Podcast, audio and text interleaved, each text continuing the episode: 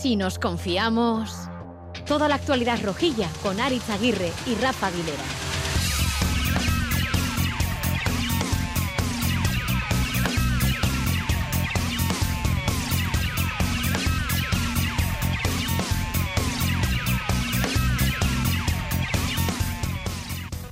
Que es como el ketchup, ¿no? Que al final que no sale y cuando le da pues, de repente un chorro ahí, es lo mismo, ¿no? Pues esta vez sí, a base de agitar el bote nos hemos puesto perdidos de goles, de color rojo, de alegría, de felicidad. Bueno, ¿cómo estamos en los asunismo, eh? Vamos a hablar con Valentín Urriza sobre ese estado emocional. No vaya a ser que pues nos venga un poco de más y se nos venga por encima, ¿eh? Igual es porque Arrasate les dio la explicación adecuada y entonces al final encontraron el gol. Los palos delimitan la portería y de ahí para adentro hay que tirar. Esa era la lección que faltaba. Y claro, Osasuna 3, Betis, que pelea por la Champions 2. Y llegamos a los 41 puntos, incrédulos con 3 goles de Osasuna en la primera parte, 2 en los primeros 11 minutos. Llegamos a ese decimal 4 que nos muestra la salvación y ganamos en autoestima porque vuelve el rock and roll con Budimir como solista estelar lo que es el fútbol, ¿eh? En toda la temporada dos goles y en 11 minutos contra el Betis dos goles. Las cosigas que tiene el Furgo. Hoy hemos llegado más fácil a Abde, a Quique Barja, eh, hemos encontrado mejor a Aymar, la proyección de los laterales ha sido mayor y bueno, luego si a eso le añades el acierto de, de tu delantero centro, pues bueno, es más fácil eh, generar y, y hacer goles.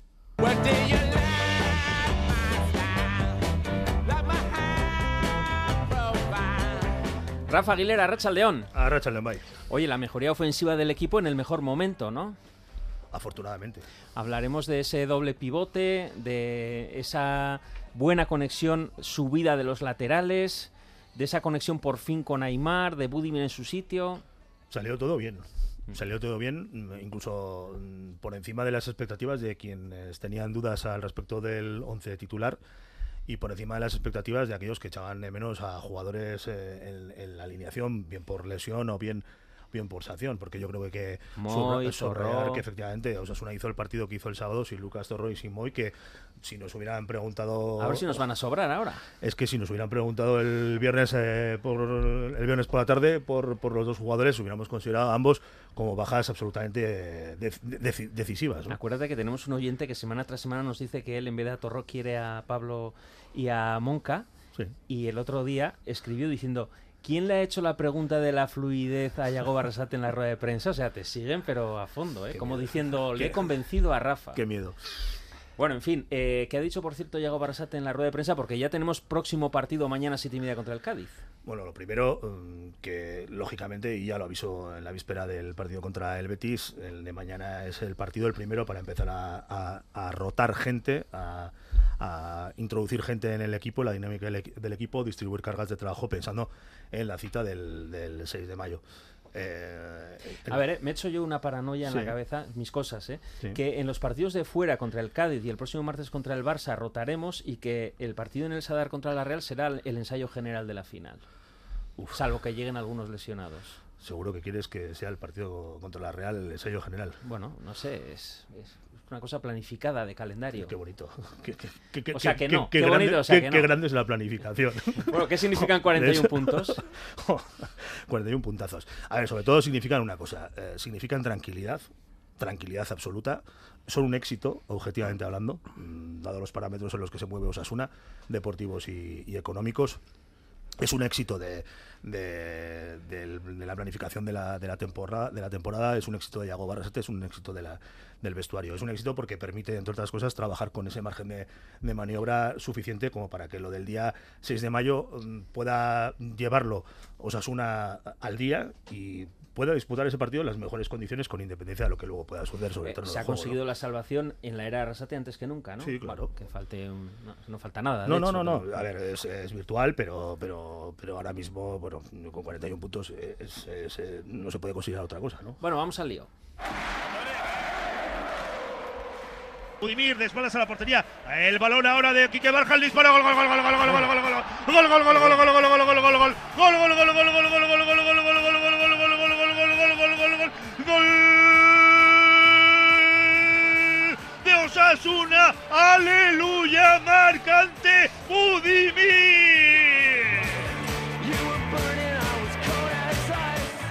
visto muy bien eh, Sergio Aymar. Habla derecha para Quique Barja, que ataca por ese costado derecho.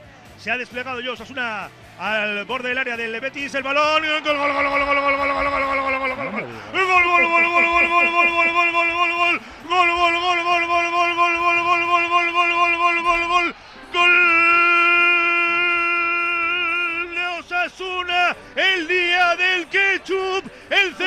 de Quique Barja entra al remate en el primer palo, marca ante Budimir. Vale, vale, Rafa, calla un poco, calla un poco. Y Manolito Acuna, Racha al León. Arracha León, bye. Gora Pronovis, ¿no? Aleluya Budimir. Sí, sí, bueno, eh, veníamos, yo el otro día lo hablaba con, con Asier en el podcast en la Rasmea, que tenemos una sección de apuestas y tal, y Asier apostaba gol de delantero y yo le decía, Asier, esto ya empieza a ser como la danza de la lluvia, apostamos a ver si llueve alguna vez y pues eh, tormenta de ketchup, la verdad.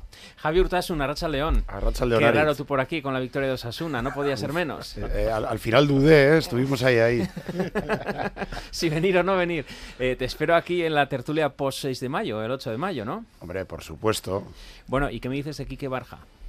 Bueno, pues parecido a lo de Budimir, aunque sea el caso más paradigmático el del delantero, eh, Osasuna es un equipo coral y es, injusto personalizar éxitos y fracasos. Y al final, cuando... Pero decía Arrasate, eh, no, Arrasate no, eh, Miquel González decía, eh, nos fijamos mucho en Abde y Quique Barja está llamando a la puerta desde hace muchas semanas. Eh, asiente César de Luis porque es uno de los defensores de Quique Barja, pero... Sí, pero también Barja dirá, así como Budimir dice, eh, yo marco cuando me nutren de buenos centros, eh, Barja dirá cuando el equipo funciona, eh, tengo espacios y puedo. Al final el bote de ketchup para que salga hay que darle la vuelta al bote, hay que darle unos golpes, hay que agitarlo y eso es un trabajo colectivo. ¿Cómo os gusta esa comparación que le hemos puesto en la portada? eh? Esa comparación un tanto, no sé.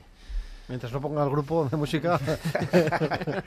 No des ideas, No, no, que Charlie. hoy no me han dejado poner música, que no, vale. no, te- no traigo mis músicas. Gracias, Bueno, Charlie. algunas sí, algunas sí. César de Luis, Arracha León. Arracha al León, Aritz. Eh, de todas maneras, en el pero está la debilidad defensiva en los dos goles del Betis, que eso en una final puede ser letal. Sí, hasta hace Porque tres entraban hasta la cocina con total tranquilidad. Pues sí, y luego una serie de imprecisiones un El poco extrañas. igual pisotón de Abde, que lo hablaremos con Fran Pardo del Burgo, pero en cualquier caso eh, estaban en el área pequeña eh, totalmente solos los delanteros del Betis y en el segundo también, en el segundo gol, unas transiciones con mucho espacio por delante. Sí, sí, además eh, parece que todos los rebotes se les van a ellos. Hace tres semanas hablábamos eh, que este equipo, bueno, estaba inoperante en ataque, pero que contábamos con mucha solvencia defensiva. Quizás sea el apoyo, la ayuda que, que daba Moncayola ahí, pero sí que estamos viendo imprecisiones, eh, no solo en este último partido, también el día del Rayo eh, hubo un gol ahí de rebote que se pudo evitar en, en un balón que Aridane eh, le marcó a, Aitor la salida, no sé si dudó o no lo entendió o no lo escuchó, pero, pero sí, son cosas que, que no se- nos podemos permitir, sobre todo el 6 de mayo. Charlie Pérez, Arracha León. Arracha León. Bueno, tú ya entras aquí hasta la cocina, como en casa, me parece Sí, genial. ¿eh? sí. Eh, un equipo lleno de canteranos, que, qué orgullo daba ayer en la segunda parte ver a Iker Muñoz, a Iker Benito, también a Quique Barja, eh, bueno, ya los, los clásicos, Moncayola, David García, Aymar, eh, contra un equipo Champions de tú a tú. Sí, es una, una gozada, ¿no? Muchos jugadores, eh, tres de ellos estaban en, Pablo hace, hace un año jugando en, en segunda ref, ¿no? Mucha distancia en primera y ahora pues están jugando a un grandísimo nivel y, llena pues de mucha satisfacción, ¿no? El trabajo que están haciendo en, Tajonar va dando sus frutos, también la confianza que Yagoba está poniendo en el, en el trabajo que Castillejo está haciendo en el, en el Promesas, porque eh, Yagoba está siguiendo muchos partidos en, Tajonar y es, es una gozada y espero que esto se consolide en las próximas temporadas porque será señal de que, de que Osasuna está haciendo bien no solo en el primer equipo, sino en, en Tajonar, que es muy importante. Nos faltaba el gol de Moncayola, ¿eh? Puede dejar atrás, puede dejar atrás para John Moncayola que puede sacar el disparo. Tropieza, gol, gol, gol, gol, gol, gol, gol, gol, gol, gol. Gol, gol, gol, gol, gol, gol, gol, gol, gol, gol, gol, gol, gol. Gol,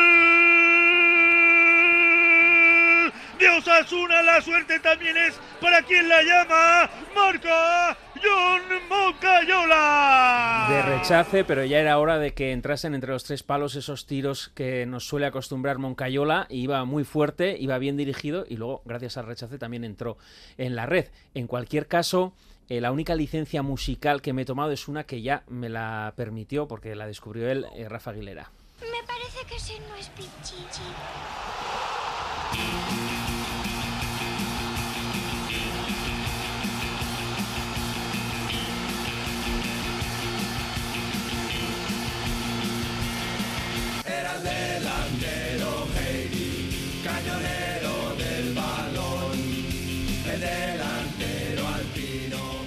Era el delantero Heidi. Era, era. Porque ahora ya no lo es. Ahora ya no lo es. Ahora ya vuelve a ser un killer.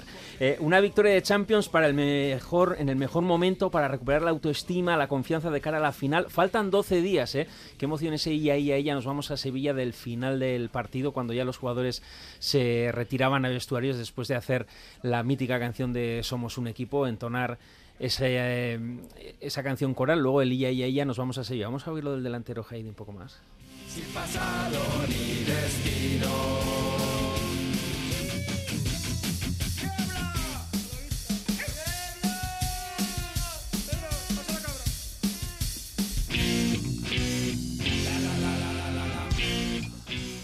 Quédatelo para la Rasmea Podcast. Estás- Ya estáis tardando en ya lo ponerlo, ¿eh? utilizamos, ¿eh? Ah, sí. Ah, pues mira. Has no de saber. escuché, no lo En escuché. cuanto pude. Vale, vale, pues guárdalo, ¿eh? Oye, eh, de cara a la final, 12 días, vuestro estado emocional así rápidamente. Charlie. Bueno, estaba viendo ahora el- eh, las fotografías que ha colgado el club en la cuenta de Twitter, en una valla que han puesto en la Nueva Crealta, al lado del estadio de, de Sabadell.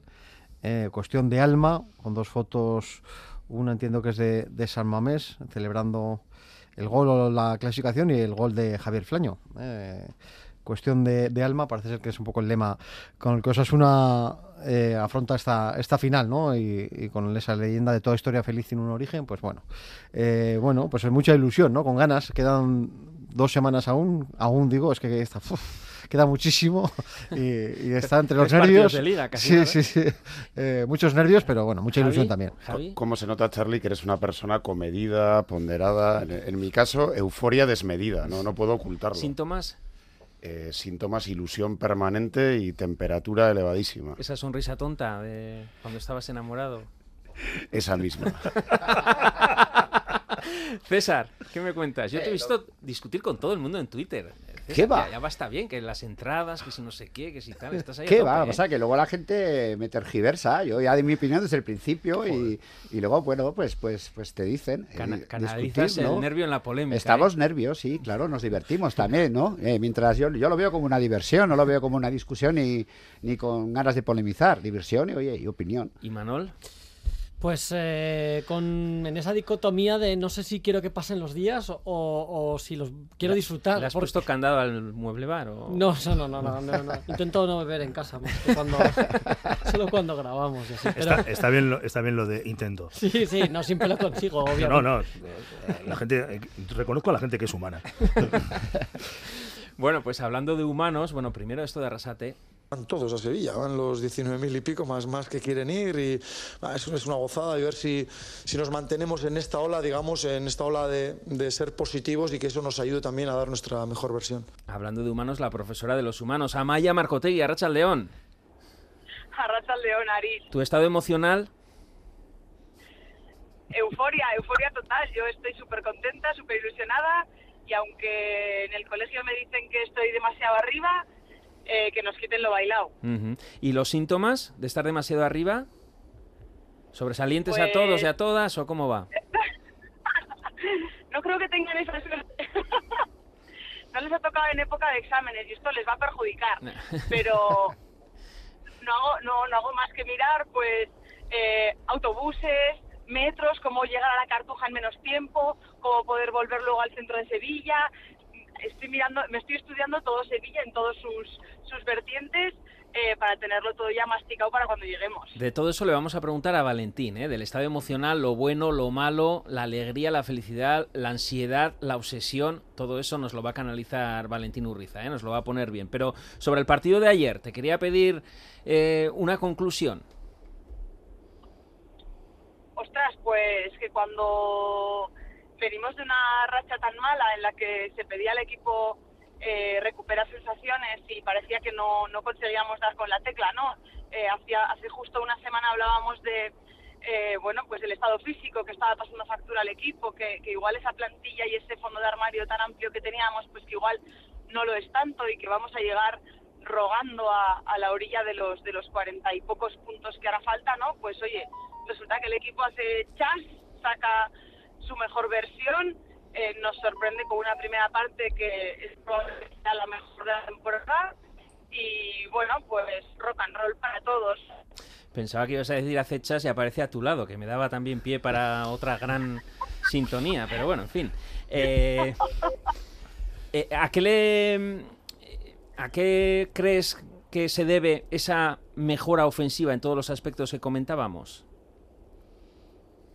Bueno, yo creo que eh, por todos he sabido el estado de gracia en el que está en este momento. eh, bueno, para mí que Barja es clave. eh, Se nos corta la, la- no, me, la cobertura de la llamada.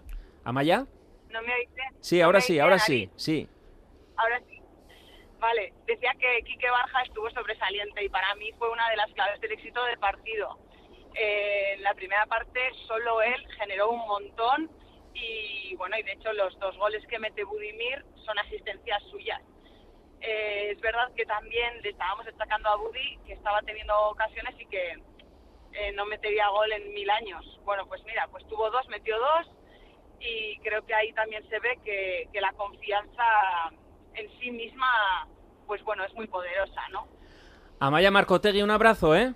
Seguimos en contacto. Otro para vosotros, bien, Agur. Ya sabéis, Osasuna octavo a un partido o a seis puntos de Europa League que lo marca el Betis, a cinco de Conference que lo marca el Atleti y a 11 del descenso que lo sigue marcando el Valencia, empatado a puntos con el Almería. Ya sabéis, ¿eh? estamos en vuestra frecuencia FM habitual de Radio Euskadi en emisión para Navarra, en directo a través del móvil, tablet u ordenador en itv.eus, clicando Radio Euskadi Plus y luego nos podéis escuchar en ITV Nayeran, en arroba si nos confiamos en Twitter y en las plataformas habituales podcast, iBox o Spotify, por ejemplo. Y nos escucháis, eso sí, ¿eh? gracias a Arancha Prado y a Javi Martín, que están en la realización técnica para exclamar a los cuatro vientos que aun y en la cresta de la ola Si nos confiamos, somos muy malos. ¿Os acordáis? Si nos confiamos, somos muy malos. Si nos confiamos... Toda la actualidad rojilla en Radio Euskadi.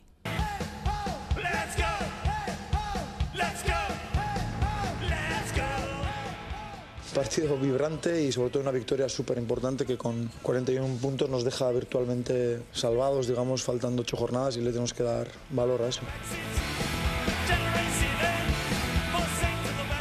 Creo que ya lo dije, que veía al equipo con más chispa, habíamos tenido una semana limpia, habíamos entrenado bien y que el equipo ha tenido otra frescura, que, que ha hecho buenos goles, que ha tenido ocasiones, que ha podido correr al espacio, cosa que últimamente no estábamos haciendo.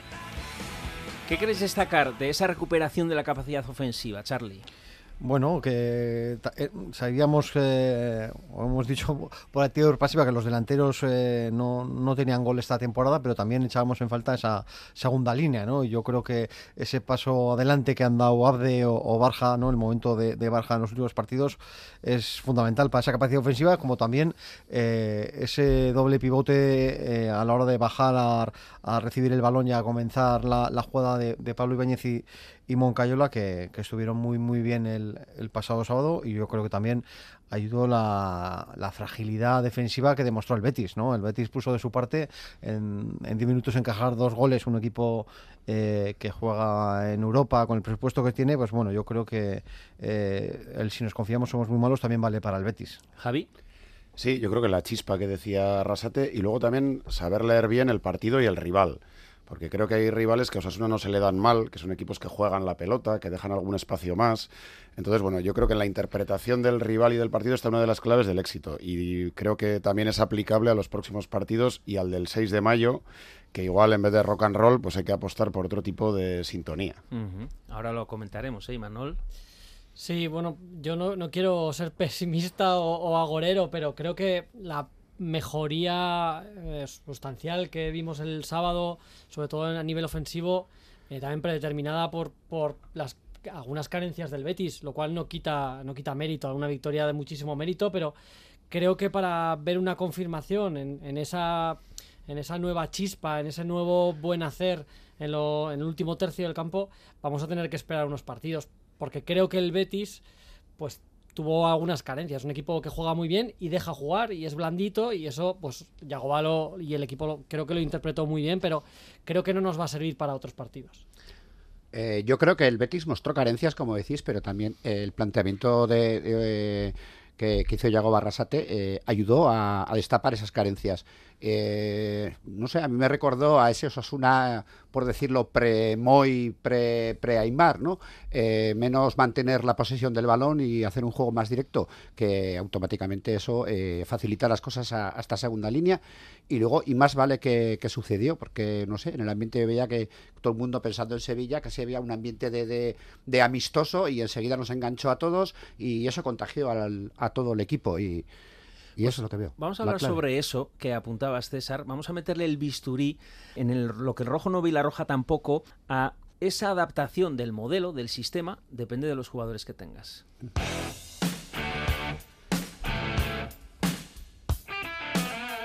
Lo que el rojo no ve y la roja tampoco.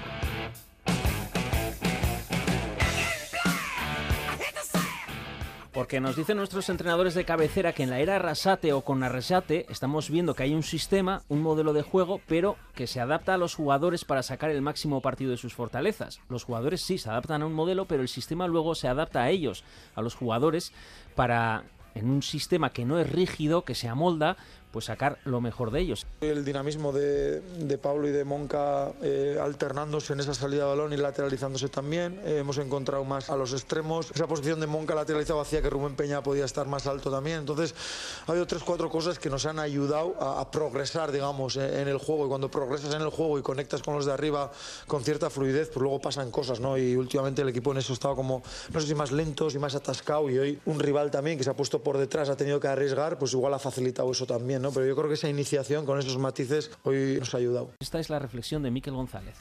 Sobre todo hablamos de Torró. La ausencia de Torró permite la entrada del doble pivote con dos chicos que si os fijáis, la salida de Torró y la entrada del doble pivote están relanzando de nuevo a ver a la mejor versión de Moncayola. O sea, no tanto de que no lo hiciera bien cuando se juega con el 4-1-4-1, porque es un jugador con mucho recorrido y que puede hacerlo, pero está mucho más cómodo en la posición acompañado de otro pivote y ese pivote generalmente no suele ser Torró el que acompañe un doble pivote, sino que está más cómodo con Pablo Ibáñez u otro jugador en este caso, pero en este caso, por ejemplo, Pablo Ibáñez nos permite que el doble pivote, un poquito con más retención, nos permite tener dos bandas mucho más ofensivas y jugar al rock and roll que tanto echábamos de menos con Yagoba últimamente. Y el sábado sí que con las dos balas que teníamos por las bandas, con Abde y con Barja, porque mucho se habla de Abde, pero yo creo que hay que empezar también a destacar a Quique Barja, que ha ido de muy poco o de poco al comienzo de temporada a muchísimo, porque está en un estado de forma ahora mismo buenísimo.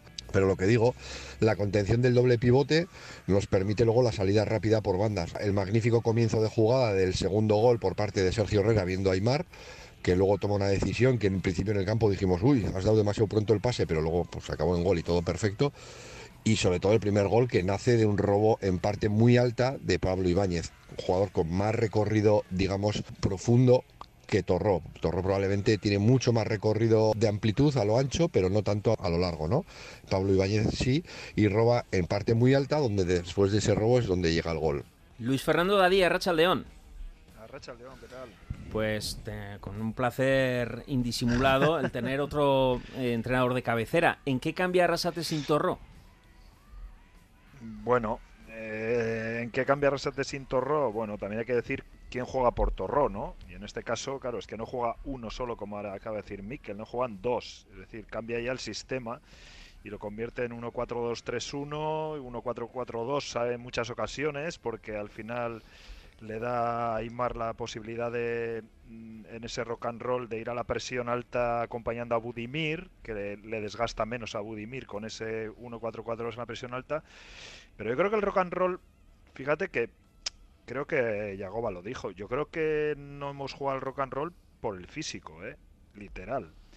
Y se vio que el otro día también el rock and roll nos aguantó 45 minutos. ¿eh? Eh, la segunda parte ya el rock and roll, aparte que el Betis corrigió cosas, jugó, otro, jugó diferente, cambió también su sistema. Pero yo creo que al final, eh, fíjate, estamos todos con la mente del partido de la final, ¿no? De, Mm. Real Madrid. ¿Va a jugar Torró? Ahora, ahora vamos a ir a eso, Ah, ¿eh? Por eso, a ver, todos me vais a decir que sí. Sí, claro, porque será otro partido. Eh, antes quería dar la palabra pero- a, a Rafa. Sí, sí, sí, sin porque más. tú, tú le hiciste la pregunta a Rasate, que, la que contestaba con ese dinamismo Sí, que y- mencionaba de Pablo Ibáñez y de Moncayola. Y quiero subrayar lo que está apuntando ahora Luis Fer, porque esta mañana en la sala de prensa en Tajonar ha vuelto otra vez esa cuestión, se la, ha- se la ha vuelto a plantear a, a Arrasate y ha reconocido que, que la clave de lo que vaya a pasar de aquí a final de temporada está en las piernas. Y eso, y eso eh, habla mucho de, de- de- de cuál es el momento ahora mismo de- del vestuario y cuál es la tarea que él tiene ahora mismo, el cuerpo técnico, la administración y la distribución de esos minutos y las cargas de, trabajo en cada uno de ellos durante los entrenamientos y, y- y cómo mm, mm, administra esa repetición de esfuerzos en los partidos que quedan de, aquí a la final de Copa, ya que es el, Sí. el- el hito que todo el mundo tiene en la cabeza, y de aquí a final de, temporada, que es el, el objetivo de- de- del club. Pero, eh, Rafa, es que yo estoy convencido que Osasuna puede jugar al rock and roll con Torró, ¿eh? De hecho, lo ha jugado con Torro eso, al rock and roll. digo, es que parece que Lo- ahora que, hay- lo que ju- ocurre- que ayer lo- no jugó Torró claro. y que por eso jugamos al rock Lo and que roll. ocurre es que viene ahora el factor piernas. Eh, Miquel González nos hacía esta otra apreciación en el plano defensivo y vamos a ir a eso, ¿eh? a si nos sirve el toma y daca en el que se convierte en el partido para la final. También digo que la primera parte hubo cositas que yo creo que a Yagoba le, le habrían enfadado un poco porque no es normal, si os acordáis, una salida, dos salidas ahí de centrales del Betis que llegaron solos hasta el borde del área porque por el centro nadie les, les cerró. Y luego hay la salida de nuestro segundo gol por el centro de Aymar y sobre todo una salida también de Aridane que llega hasta, también hasta línea de tres cuartos del rival donde se vio que el centro del campo estaba desaparecido. En la segunda parte ya sufrimos un poco más cuando Pellegrini nos pone un espejo y mete solamente un pivote. Ahí ya estábamos a pares y estábamos sufriendo un poquito más. Pero bueno, en líneas generales fuimos superiores a ellos y volvimos a ver otra vez una versión de unos Asuna de la que nos gusta a todos. La que nos gusta a todos, pero que ojalá no se vea mucho en la final de Copa, porque la versión del sábado del partido de rock and roll al Madrid le pone como loco, porque si al Madrid le mete rock and roll, eh, ojo, porque eso sí que van a heavy, a heavy pero del fuerte, eh, del, del trans. Entonces, bueno. Eh, pues ahí está esa reflexión. Luis Fer, eh, claro, Torró dice, se puede jugar al rock and roll con Torró, pero Torró también nos da ese aporte defensivo, ¿no? Sí, hombre, lo que está claro es que cuando juega Torro, yo creo que Yagoba ya lo ha visto, tiene que jugar de uno, es decir, jugar de dos. Hombre, en un momento dado, pues bueno, eh, Moncayola hemos visto y Torro que ahí les cuesta mucho encajar a la misma altura. Ibáñez le podía encajar igual mejor, pero dándole siempre mucha más altura y más movilidad, pero, pero creo que si jugamos con Torro vamos a jugar 1-4-3-3 o 1-4-1-4-1. Eh, con el Real Madrid a rock and roll, pues, es que tienes que tener, bueno, piernas, tienes que ser 11 Usain Bolt en sus buenas temporadas, claro, es que ve- y, y luego espacio para, para tapar, claro, es un equipo que te mata. Entonces- si, juegas a rock and roll, hombre, sí que puedes jugar a, a apretar arriba, ¿eh? en, en cierta manera, en momentos del partido, ¿eh?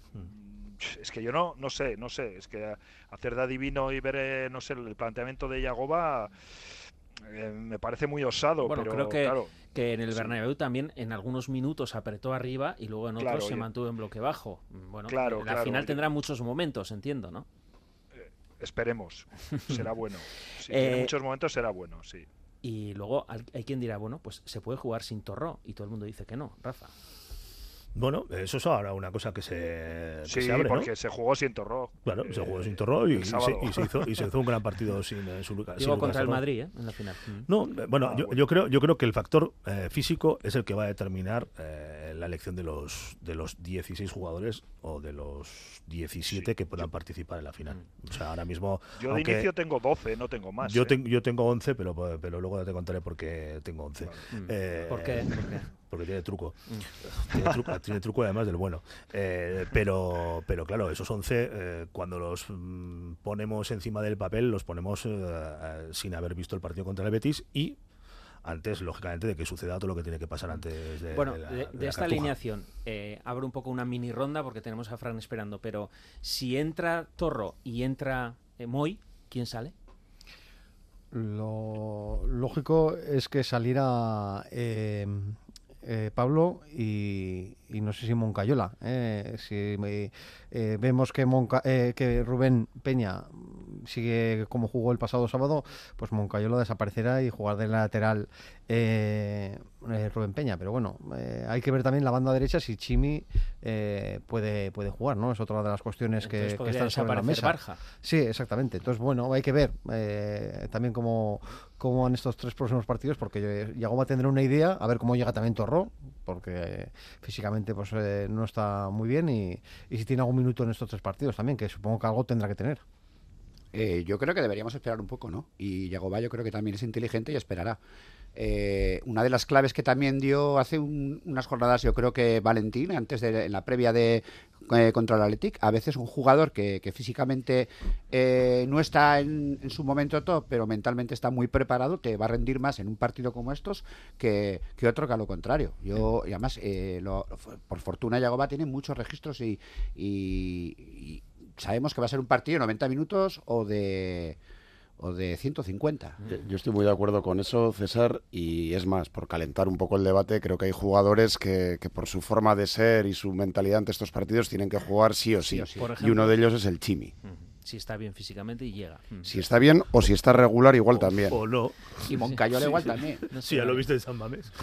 No se vaya a romper el minuto 15. Y Manol, te Sí. veo comiéndote las uñas. Sí, yo tengo muchas dudas. Sí, sí, me estoy comiendo las uñas ya. Pero bueno, supongo que iremos despejando las dudas conforme pasen estos partidos, que faltan, faltan 11, 12 días, ¿no? Y, y- y tres partidos por jugar de liga, ¿no? Entonces, es, es una auténtica locura. Veremos, yo creo también las piernas, veremos las lesiones, veremos un poco cómo evoluciona. Yo tengo una pedrada, pero es mía propia. Pero aparte, aparte Sí, de sí, eso, sí, ¿qué aparte- quieres opinar? Sí, sí.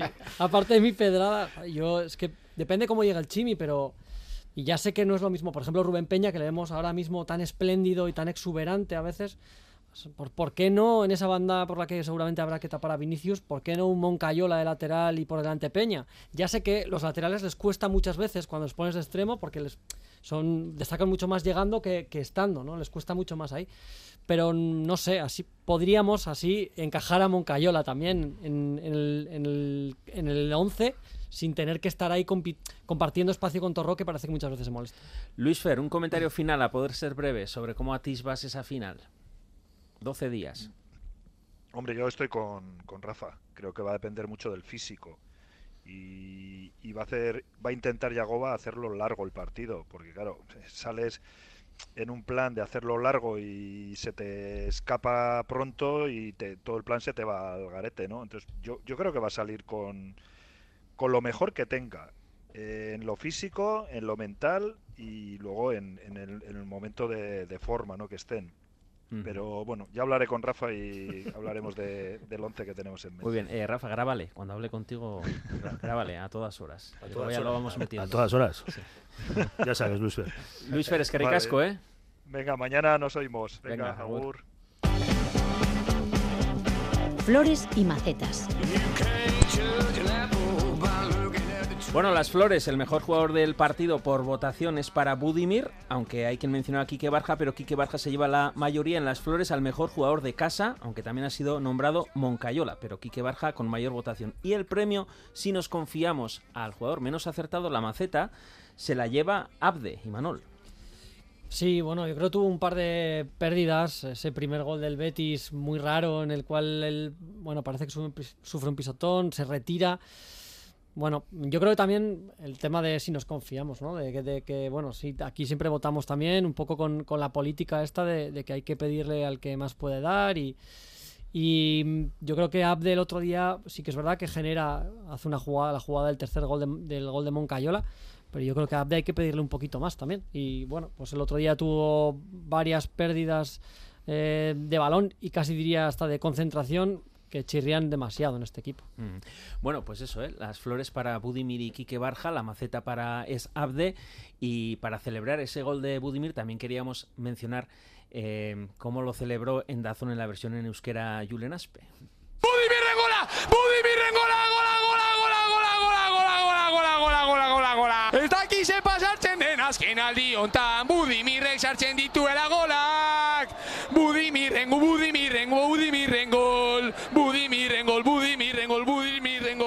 no es la mejor entonación, pero muy divertido, ¿eh? que de eso se trata.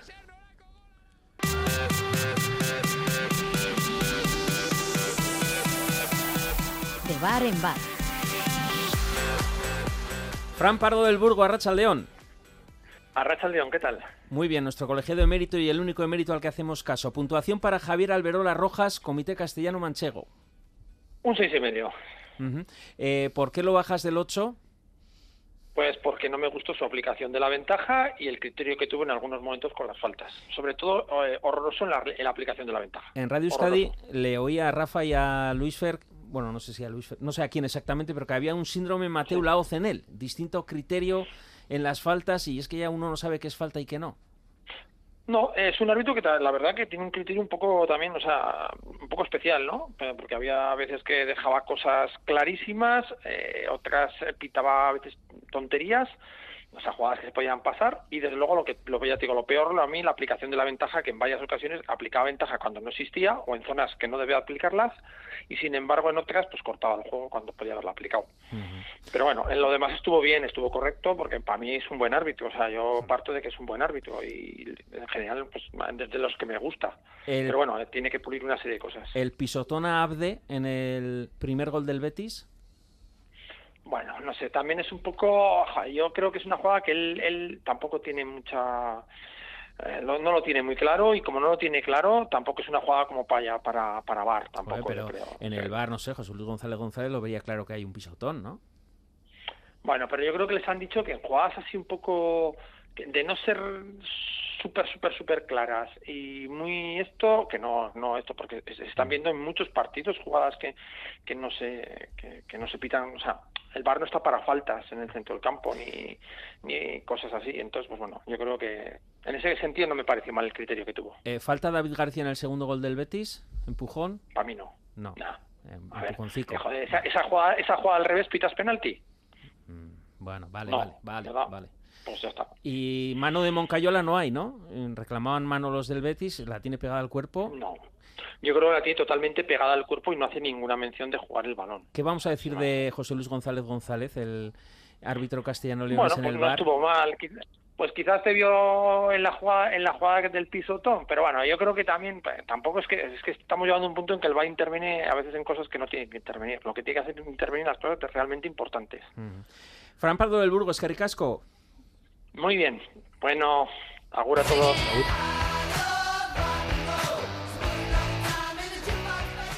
Sabíamos que era una oportunidad de oro para ponerlos líderes y bueno, eh, hemos querido hacer nuestro partido. Se ha visto un buen Osasuna en, en el campo, hemos tenido muchas ocasiones para finalizar. El balón no ha entrado y al final es, es un punto que nos sigue manteniendo ahí. Evidentemente que queríamos los, los tres puntos, pero bueno, ahora es donde más hay que arropar el equipo. Quedan tres finales, quedan tres, tres partidos muy importantes y es donde tenemos que intentar que no estén las dudas. El equipo tiene que estar junto, la afición tiene que estar animando a muerte y o sea, por todo. Leire Fernández, centrocampista de Osasuna, Racha León. Arrachaldeón, buenas tardes. Escuchábamos a tu entrenadora Kakun Maiz decir que habíais perdido una oportunidad de oro ayer al empatar a cero contra el Rayo. Tuvisteis ocasiones, pero no entró.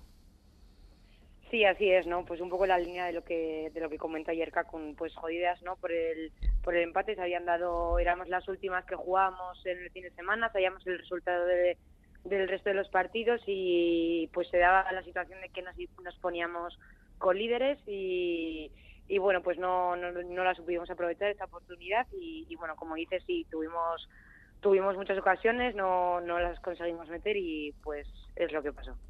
Eh, Osasuna cuarta, 46 puntos, eh, los puestos ascenso. Eh, esa segunda posición de Leibar, porque el líder va el Bar sabe que no puede subir a la Liga Iberdrola, eh, a dos puntos siquiera y tres partidos, pero de infarto, ¿no? Que quedan a partir de ahora. Eh, ¿Cómo os vais a recuperar de esa sequía goleadora de este partido? Eh, visita ahora a Logroño contra el Dus Logroño, luego en casa contra el Oviedo, el fin de semana de la final de Copa y luego contra el Cacereño. Bueno, bueno, tres partidos de infarto, Leire. Sí, la verdad que, nos queda un final de liga espectacular, ¿no? Pero igual que a nosotras al resto de equipos, ¿no? Nosotras pues tenemos que estar tranquilas y pensar solo en el Dux. Eh, al final, pues, como dices, son tres finales y tenemos que afrontarlas como como como tales y, y lo prim- la primera de todas es la del la del Logroño el domingo y nos tenemos que centrar en, en ella. Os escucho decir calma, tranquilidad, saber gestionar los partidos. Esa es ahora la obsesión, ¿no? Que no se vaya a la cabeza como se haya podido ir en algunos partidos puntuales. De una Sí, buena un trayectoria. poco- Sí, también pues eh, de años pasados, ¿no? De las que llevamos varios años rozando ese, ese soñado ascenso, de, de, de los últimos partidos, de, de cositas, de detalles eh, por los que se nos han escapado partidos y pues que también lo tenemos en mente y bueno, pues saber gestionar esos momentos e intentar eso, estar tranquilas, eh, pues mucha tranquilidad y no perder ahora la confianza que, que hay en el equipo, ¿no? Que si estamos en, a dos puntos de, de, ese ascenso directo es porque hemos hecho un año muy bueno y, y ahora es cuando hay más, más hay que confiar en, en, este equipo. De cara a esos tres partidos, que hay que mejorar del partido de ayer, ese 0-0 contra el Rayo en casa? El Rayo que recordamos que es muy buen equipo, ¿eh? que parece que... Pero el Rayo está décimo y ha tenido hasta hace poco opciones de estar arriba. Sí, la verdad que nos enfrentábamos a un Rayo, eso que venía en una dinámica muy positiva desde enero sin perder y le teníamos mucho respeto, ¿no? ¿Y qué tendríamos que hacer para, para cambiar? Pues meter los goles, ¿no? Meter las, las que ayer no entraron, eh, tuvimos ocasiones, creo que también eh, pudimos eh, mejorar eh, con balón, tener más balón y, y, bueno, y tener esa tranquilidad en esos momentos de, de, de no quitarnos el balón, de precipitarnos tal vez en diferentes ocasiones por esos nervios ¿no? que, que nos entran y que tenemos que ganar y, y, que al final nos precipitamos y bueno, pues a ver en esos momentos tener la cabeza un poquito más fría y, y afrontarlo mejor, ¿no? Leire Fernández, lo seguiremos contando aquí en el Si nos confiamos, en la tertulia roja de Osasuna. Vaya tres finales, lo seguimos de cerca, ¿eh? Es que. Sí. Vale, Suri, es que ricasco, agur.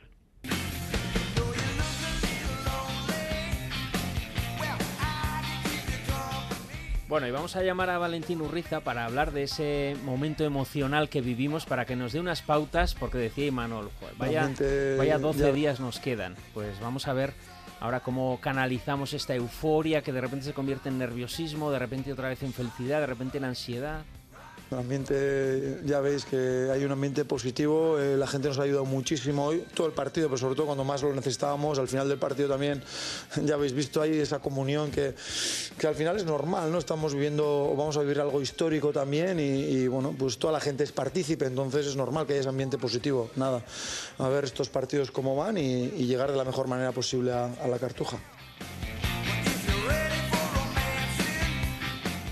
Todos a Sevilla, van los 19.000 y pico más, más que quieren ir y ah, es, es, una gozada y ver si, si nos mantenemos en esta ola, digamos, en esta ola de, de, ser positivos y que eso nos ayude también a dar nuestra mejor versión. Valentín Urriza, Arracha León. Arracha León Arich, ¿qué tal? Bien, hoy queremos hablar de esa situación emocional de Osasuna, que todo es alegría, felicidad, euforia, emoción, maravilla. Bueno, como tú lo dices, ¿no? Es incuestionable que la familia osasunista ahora mismo estamos alegres, felices, contentos, como, como señalas, ¿no? Eh, atravesamos una etapa dulce. Bueno, pero en esta borrachera emocional, de optimismo, de positividad, tú me incidías entre la diferencia entre la alegría y la felicidad. Sí, porque no es lo mismo la felicidad que la alegría. Podríamos referirnos a la alegría como una emoción que se produce de manera puntual, como es el caso nuestro de ahora, y se manifiesta mediante la risa, la expresión de júbilo, etcétera y la felicidad es un término más global y estable en el tiempo. ¿no? La felicidad es uno de los términos más difíciles de definir. Es eh, la emoción que, que, te indica que estás bien contigo mismo, que eres el director de tu vida y que sabes hacia dónde vas, ¿no? cuál es tu propósito de vida. Aunque si lo miras fríamente, realmente eh, la felicidad no se define, sino que se experimenta. En este caso, respecto a cómo está ahora mismo el osasunismo emocionalmente hablando, eh, yo me centraría en señalar que estamos en un estado emocional de alegría, ¿no? La alegría implica ganancia y tiene una carga emocional de euforia. O sea, Valentín, vaya, que nos valemos de Osasuna para intentar llegar a la felicidad que dices, superando los problemas habituales que podamos tener. Date cuenta que nosotros no podemos vivir sin emociones, sea cual fuera.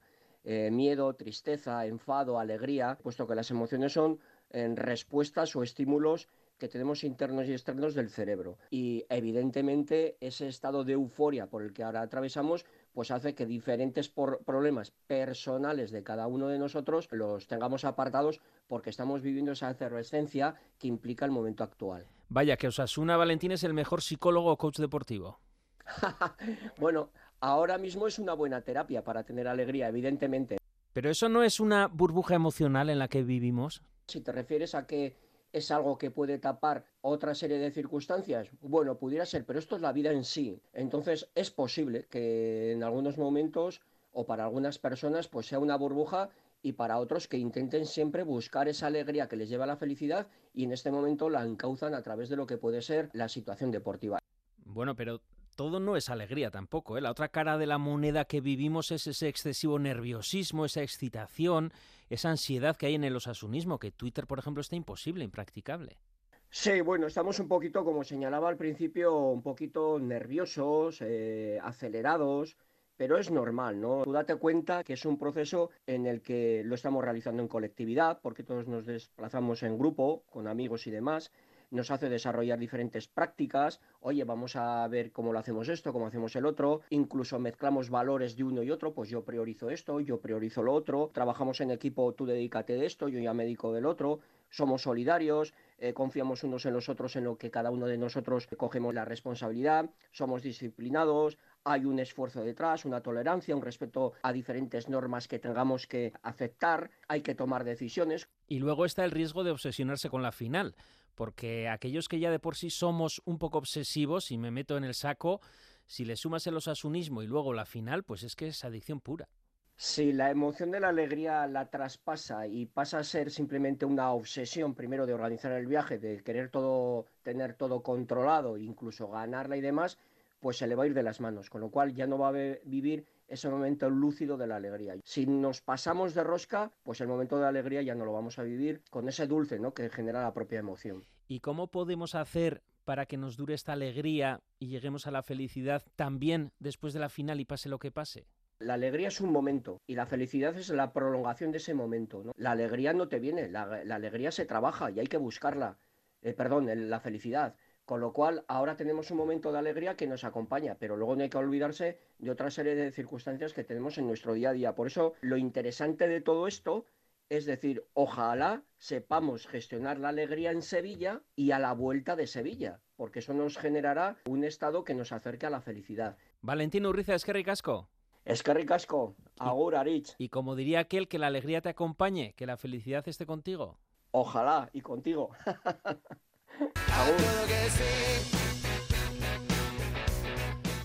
Bueno, a todo que sí, Manolo, ¿cómo estamos gestionando estas emociones? Que es una alegría que te puede llevar a la felicidad, como decía Valentín, pero sin obsesionarte. Sí, eh, bueno, no sé, yo estoy nervioso ya, la verdad. Eh, y ahora nos podemos hablar de 11, nos podemos hablar de tal, y estoy ya muy nervioso, pero bueno, supongo que eh, ojalá supiera canalizar esto en, en, un estado de felicidad, pero yo no canalizo bien estas cosas. Estoy más nervioso mal que nervioso bien, la verdad. Javi. Yo estoy tranquilo. Eh, creo que en estos momentos es una vez cada 20 años y lo que no podemos hacer, contradiciendo un poco a Valentín, es vivir esto con el freno de mano echado. Yo creo que hay que darle eh, rienda suelta a, la euforia. También decía Valentín, no obsesionarse, pero dejarse llevar un poco. pues, pues, yo soy partidario de dejarnos llevar y luego será lo que tenga que ser. Que nos quiten lo bailado. A ver, el pitufo gruñón de las entradas. ¿Qué tal ha ido el proceso de entradas? ¿Cómo lo valoras? El proceso, ¿cómo lo valoro? Hombre, a mí al final me ha venido bien porque un Twitter y un montón de hilos allá, pam, pam, pam. Sí, eh, eh, a ver, yo lo dije desde el principio, a mí hay cosas que me chirrían, o sea, yo entiendo que, tenía que haberse abierto primero un plazo para los socios y nominativas, socios y socias, que sí iban a ir y luego abrir, abrir otro plazo para las sesiones. Charlie.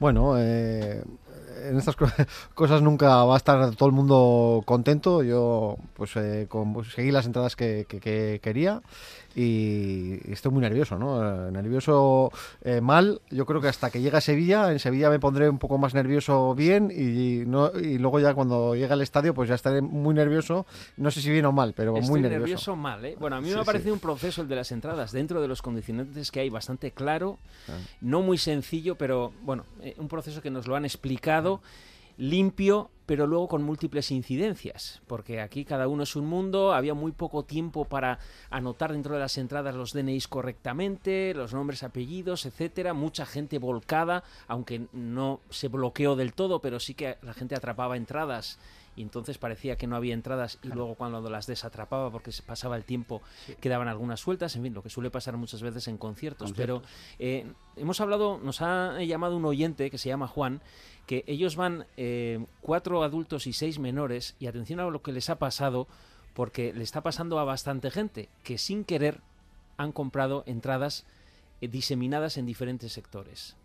Empezó el proceso a las 10.02 minutos, metió los nombres y los DNIs de 10 personas para que las entradas fuesen contiguas, que es lo que le mostraba el sistema. El sistema le mostraba 10 entradas contiguas y cuando acabó el proceso y le dio a pagar, eh, la sorpresa fue que vio 10 entradas que estaban en todos los sectores de 120 euros del campo. Las tenemos, las 10 entradas, totalmente diseminadas. Parece que el problema no es solo nuestro, hay más gente y la gente que se ha puesto en contacto con, con el club recibe un mensaje del club que dice que el sistema solo daba 15 minutos para comprar las entradas y que una vez eh, pasados esos 15 minutos reasignaba otras y que estaba en tu mano eh, cogerlas o no cogerlas. Bueno, el tema es que eh, cuando se hizo el pago las entradas estaban diseminadas y la información que nos dio el club al principio no era esa. Era que el sistema nos, nos adjudicaba las entradas juntas y que no se podía elegir, solo se podía elegir el precio. Al parecer es un problema bastante generalizado, la gente se está moviendo por grupos de WhatsApp y por peñas para eh, quedar en el campo y cambiar las localidades para por lo menos estar en el mismo sector. Y yo creo que el que tiene que hacer esta gestión es el club porque todavía tiene tiempo de reunir a los afectados por esta anomalía y reasignar un poquito las entradas en sectores, en sectores iguales para minimizar el daño. Me parece a mí que con todas las instrucciones que ha dado el club y siguiéndolas, no se puede dar este tipo de casos. O sea, yo, por ejemplo, voy a ir con mi hija de 14 años y no concibo dejarla sola en un sector en que ni yo mismo la tenga a la vista. Es un problema. ¿eh? Yo cuando reservé las entradas sí que mm, me aparecía en un momento dado una franja roja que decía están, eh, no están juntas. Eh, y podías elegir otra vez, eh, pero él nos dice que o no se fijaron o no estaba debidamente señalado, pero el caso es que tienen entradas separadas y de hecho tienen que ir a recogerlas en tres horarios diferentes porque están en sectores diferentes. Sí, sí, a mí me ha pasado exactamente lo mismo que a este oyente, tres entradas, tres sectores diferentes, tres horarios diferentes y con diversos bloqueos en el proceso. El tema es que no aquí hay una historia legal porque al menos cuando te vas a hacer socio del club, yo lo he intentado con, con mi hija, te dicen que tienes que hacerte en un asiento contiguo, Al, al, del menor, porque si no, no se puede por un tema de legalidad. Entonces, aquí cuidado con esto. Yo lo que sí hago un pequeño llamamiento es bueno, pues que el día que de la final, pues que seamos todos un poco comprensivos. Este, ya sé que va a haber mucho follón, ya sé que es muy complicado, pero... con entradas separadas se sientan en tu asiento... Sí, lo sé, lo sé, lo sé, pero bueno, un llamamiento que por ir con entradas conjuntas a, a igual una peor zona y a ver lo que pasa, Charlie, porque ahora será muy difícil reorganizar esto como piden los socios, aunque todavía es verdad que no están las entradas eh, repartidas, se reparte a partir del viernes. El problema supongo que hay de fondo es que Osasuna no gestiona las entradas, las gestiona la Real Federación Española de Fútbol y, bueno, pues eh, tiene una política muy concreta y bueno, pues eh, supongo que se lavará las manos como se está lavando también pues con, con las invitaciones, con las entradas de la federación. Bueno, pues eh, va, a ser complicado y esperemos que pues todos los casos se vayan resolviendo, si puede ser por parte del club mejor. Y si no, pues en el estadio y el sentido común imperen en un día pues que va a ser muy de locos, en el que